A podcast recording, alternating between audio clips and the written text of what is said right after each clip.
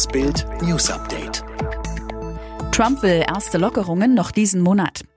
Präsident Trump will die USA schnellstens wieder in Schwung bringen. Für heute kündigte er von seiner Regierung beschlossene Richtlinien in der Corona-Krise an, die eine Rückkehr zur Normalität in den Vereinigten Staaten einläuten sollen. Trump sagte bei einer Pressekonferenz im Rosengarten des Weißen Hauses, der Kampf dauere an, aber die Daten deuten darauf hin, dass landesweit der Höhepunkt der Fälle überwunden sei.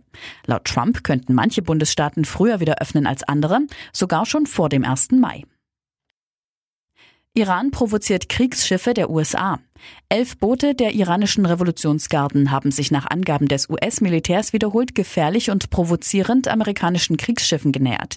Sie hätten sich den sechs US-Schiffen im Norden des Persischen Golfs mit hoher Geschwindigkeit, zum Teil bis auf etwa neun Meter genähert, erklärte die in Bayran stationierte fünfte Flotte des US-Militärs am Mittwochabend. Das US-Militär habe mit Ausweichmanövern eine Kollision verhindert, es sei niemand verletzt worden, hieß es. Fast 2600 Tote an einem Tag in den USA. In den USA breitet sich Corona weiter mit Hochgeschwindigkeit aus. Innerhalb einer Woche hat sich die Zahl der Toten verdoppelt, auf mittlerweile fast 30.000. Dazu gab es erneut einen traurigen Rekord. Binnen 24 Stunden starben fast 2600 Menschen an einem Tag allein in den USA. Das gab es noch nie.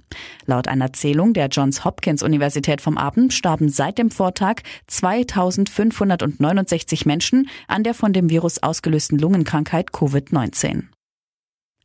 Welcher deutsche Nationalspieler kommt im Sommer zu den Bayern? Leroy Sané oder Kai Havertz.